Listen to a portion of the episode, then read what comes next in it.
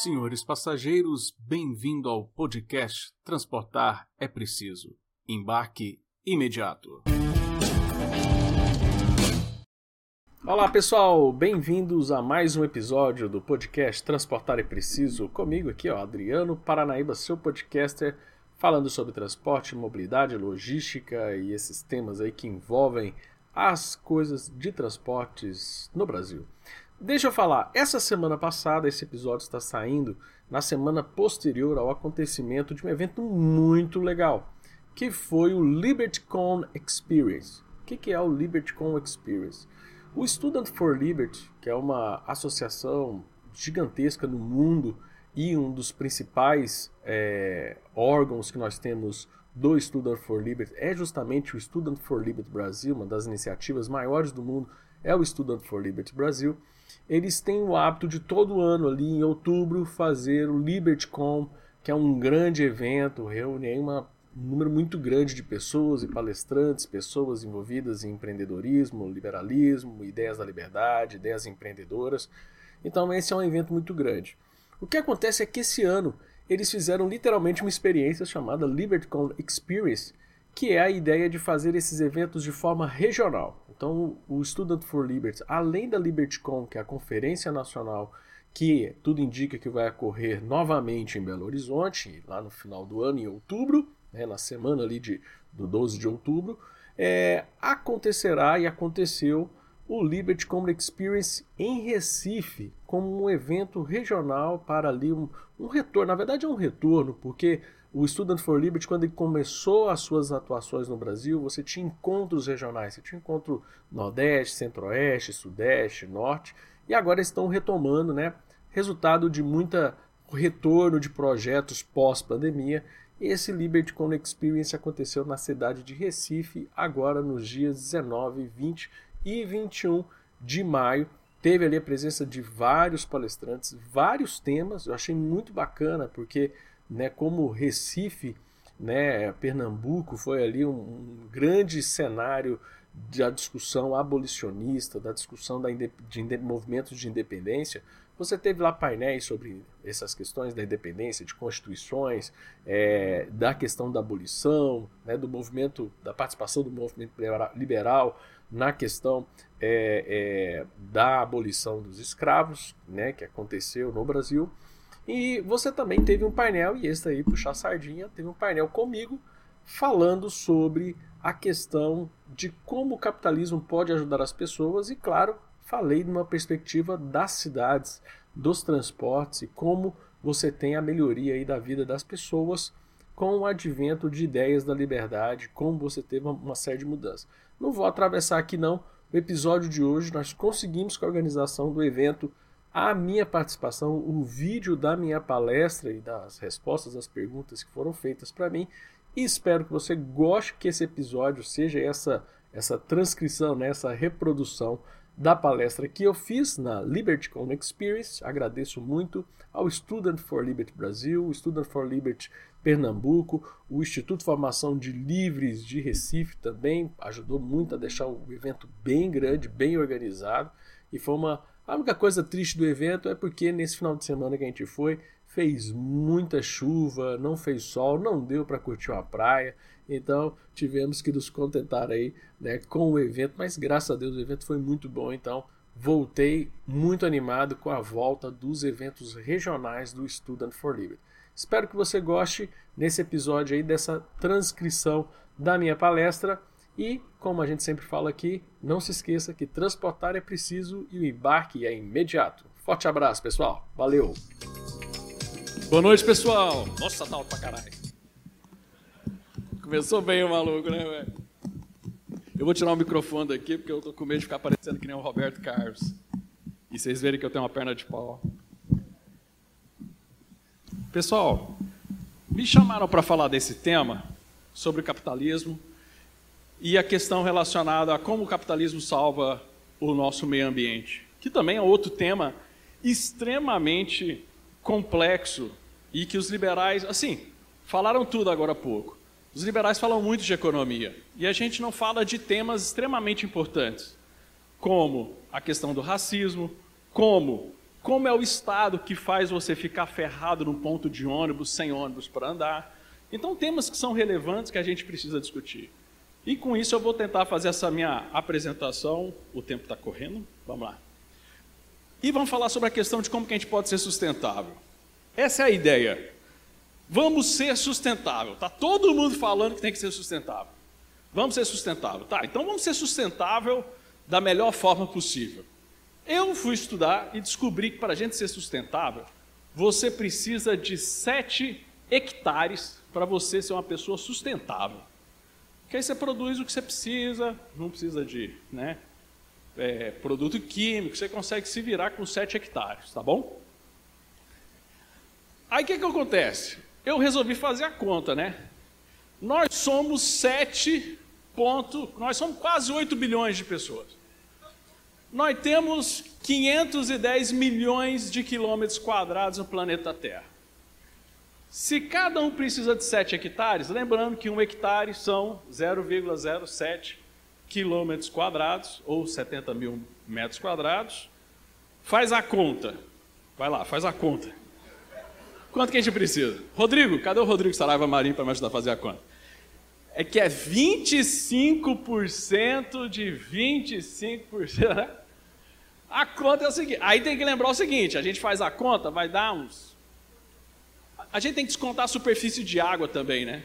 Tem muito, né? Não dá, não dá para plantar cannabis na, no oceano. Aí tem que descontar essas coisas também. A conta é essa daqui, ó.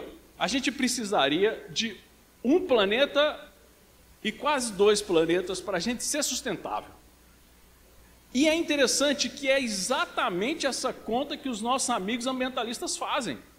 Ó, oh, nós temos que reduzir o consumo, porque nós precisamos de um. Nós, íamos, nós vamos acabar destruindo tudo. Não é que a gente vai acabar destruindo tudo.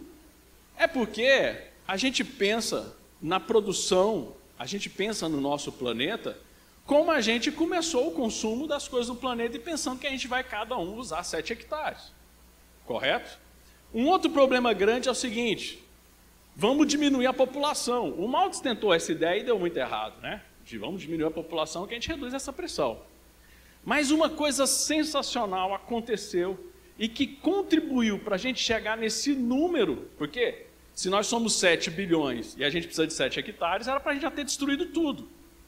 Era para não existir nem a Amazônia mais. Mas por que, que existe a Amazônia? Porque algo aconteceu na humanidade que mudou a nossa história. O que mudou a nossa história foi a formação não só das cidades, porque as cidades é um conceito antigo.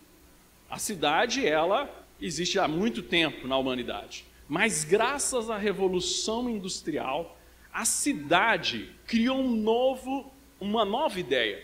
A cidade do Império Romano era uma cidade, era um centro político.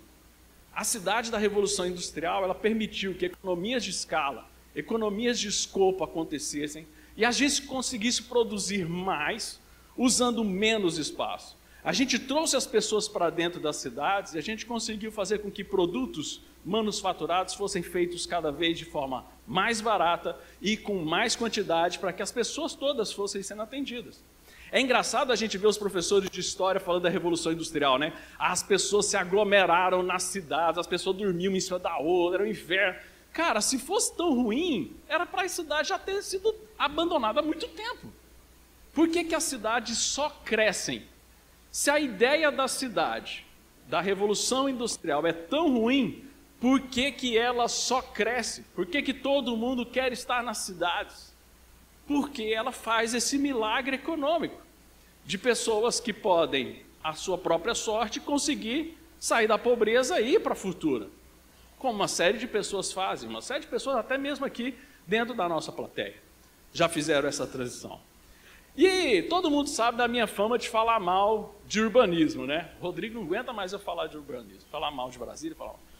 Eu sempre, é, recentemente deu uma treta, né? Eu, eu acho que 75% dos arquitetos do Brasil já me odeiam na internet, mas tudo bem, normal, sem estresse. Uh, mas o que é interessante é que agora eu vou fazer uma meia-culpa. O urbanismo, do jeito que foi planejando as cidades, né? A gente fala muito mal do planejamento central do Estado. O urbanismo só foi possível ser feito do jeito que é hoje por causa dos transportes. O transporte sabotou a cidade. Por que, que o transporte sabotou a cidade, pessoal? Porque com uma tecnologia fazendo com que os veículos ficassem mais rápidos, eu poderia alocar as pessoas mais pobres mais longe, não é? Eu posso pegar a pessoa mais pobre e falar assim: eu vou te dar um metrô, pode morar lá na puta que pariu. Não é isso que a gente faz? E isso fez com que a cidade perdesse a sua principal característica, que é a questão do adensamento. O adensamento de deixar as pessoas mais próximas e a gente conseguir melhorar e dar escala para o uso do espaço. Então as cidades começaram a ficar muito grandes.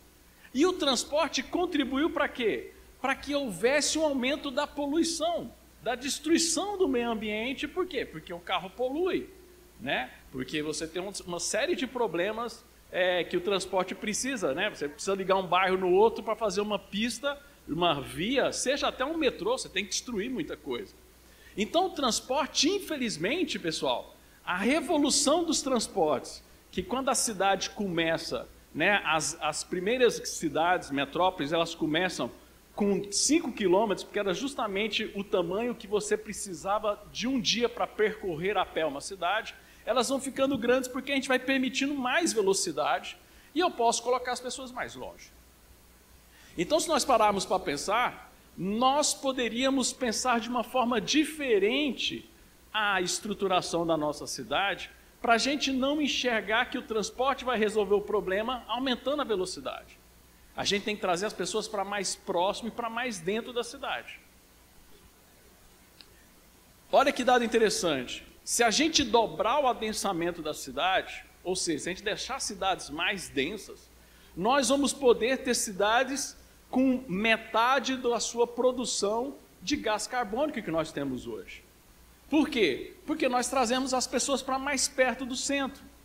Você faz um prédio grande, novo, e não é só uma questão de verticalização, tá, pessoal? É uma combinação de verticalização, novos prédios vão fazendo as pessoas saírem dos prédios antigos e trazendo as pessoas que estão em bairros mais afastados para os prédios mais antigos e você ir trazendo as pessoas para perto da cidade. Aonde que o Estado sabota também essa ideia, como as restrições de uso de solo que nós temos hoje. As restrições de uso de solo de hoje quer que as pessoas fiquem cada vez mais longe.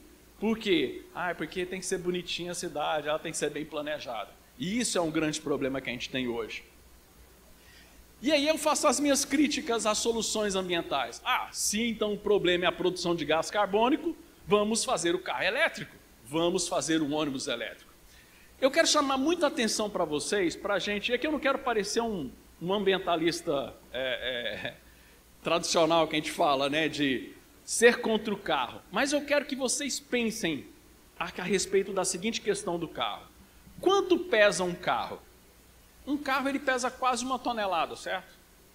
Independente se a energia é elétrica, se é gasolina, se é álcool. Faz sentido a gente ter uma máquina que para transformar, para transportar a minha pessoa que pesa 70, eu, eu, não faz essa cara não. Eu tenho 70, é, 80, tá, 80 e poucos quilos. Uma pessoa média brasileira, 80 e poucos quilos, não eu propriamente dito, mas é, faz, faz sentido você gastar energia de transporte de meia tonelada, que no final o objetivo é de transportar só 80 quilos? Aí a gente chega agora e fala do carro elétrico, onde a gente vai pegar o carro e vai colocar uma bateria que pesa outra meia tonelada. Vocês sabiam que a bateria do carro elétrico pesa meia tonelada? Eu não estou criticando o carro elétrico, eu estou falando assim: olha o desperdício que nós estamos fazendo de energia.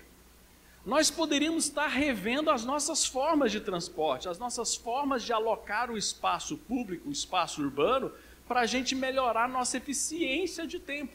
E a gente está perdendo um momento histórico porque a gente está impondo uma nova tecnologia que tem um alto custo de transição e não estamos permitindo uma competição saudável entre novas possíveis tecnologias. A gente poderia estar abrindo o mercado, aí é onde a gente poderia trazer mais capitalismo para as cidades. Se eu abro os mercados para possibilitar outras matrizes energéticas para competir entre elas e vence que vai ser mais eficiente. Por exemplo, para terminar aqui, a cidade de São Paulo ela produz 18 mil toneladas de lixo por dia. Metade disso é lixo orgânico que pode virar biomassa, biogás. O que a gente tem de biomassa produzido no Brasil dá para substituir 70% do diesel brasileiro. O lixo da cidade de São Paulo é capaz de abastecer toda a frota de ônibus da cidade de São Paulo. Eu não estou aqui defendendo o biogás, eu estou falando do também o biogás. Tem também o motor a álcool que fabrica energia elétrica. Tem várias possibilidades. E é essa o espírito do capitalismo. Se a gente parar para pensar, o qual que é o lado, a essência do capitalismo? É a competição, é a abertura de mercado para que novas ideias possam surgir. Então, quanto mais abrirmos ideias para inovarmos nas nossas cidades, melhor serão as nossas cidades não só na questão de eficiência de uso do solo, mas principalmente na eficiência energética. Terminando aqui, fazendo uma frase do professor Art Carden, que ele pega uma frase do Mises, que o Mises fala que toda vez que a gente afasta a ideia de propriedade privada, a gente afasta a questão do, da economia racional, nós poderemos dizer que cada passo que nos afasta da propriedade privada a gente também se afasta de uma gestão ambiental racional e responsável. Deixem as pessoas resolver os problemas das cidades. Parem de nos atrapalhar. Pessoal, muito obrigado e boa noite. Bem, é, muito obrigado a todos vocês que estão acompanhando nosso evento, aos nossos convidados. É, tem uma pergunta que é eu acho que a gente tem que responder essa pergunta aqui, porque eu imagino que todos estão aqui assistindo essa palestra, como o capitalismo vai salvar o planeta. E estamos aprendendo aqui hoje, a, a, a, estamos nos munindo de informações para que consigamos desenvolver com quem quer que seja, seja liberais, esquerda, direita, tanto faz, sobre essa pauta tão importante.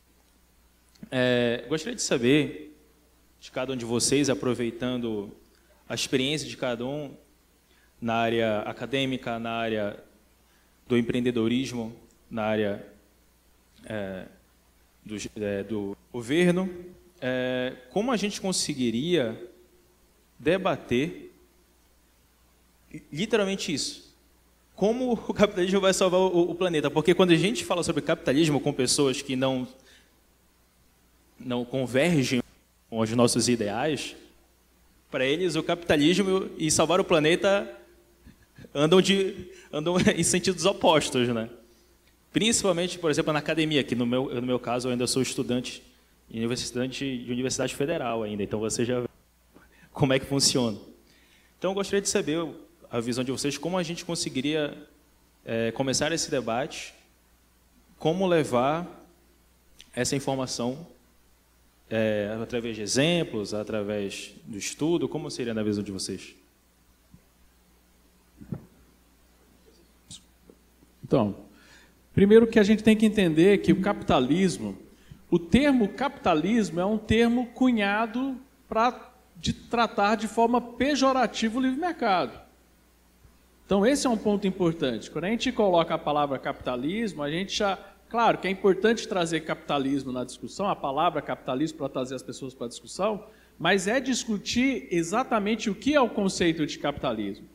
Né? Hoje que nós temos, boa parte do planeta, e principalmente no Brasil, nós não temos capitalismo. Roberto Campos falou e o neto dele também não vai ver o que é o capitalismo no Brasil.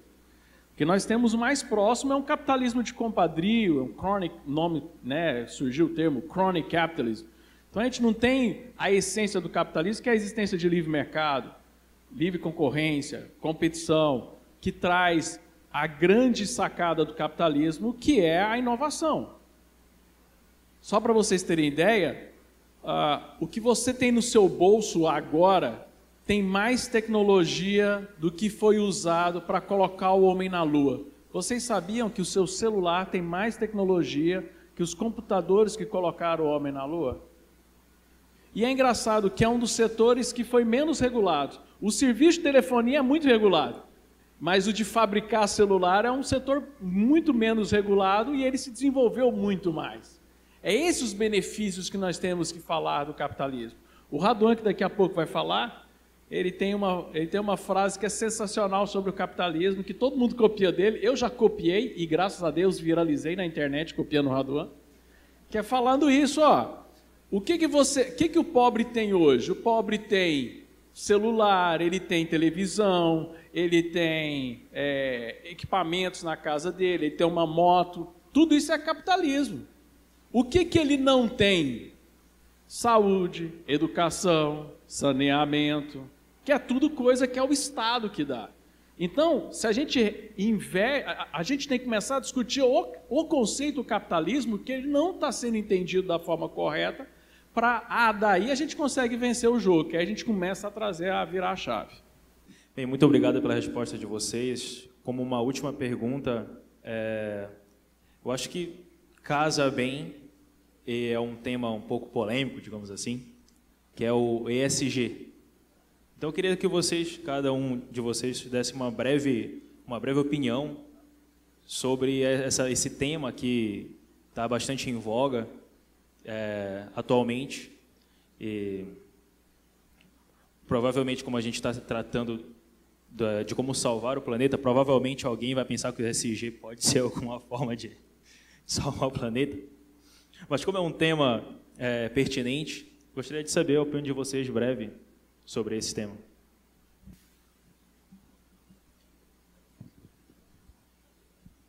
É, gente, nós temos que entender que o grande problema do ESG, por incrível que pareça, o que está por trás da pauta ESG são grandes corporações que querem obrigar essa pauta para evitar que pequenas empresas possam competir no mercado com ela.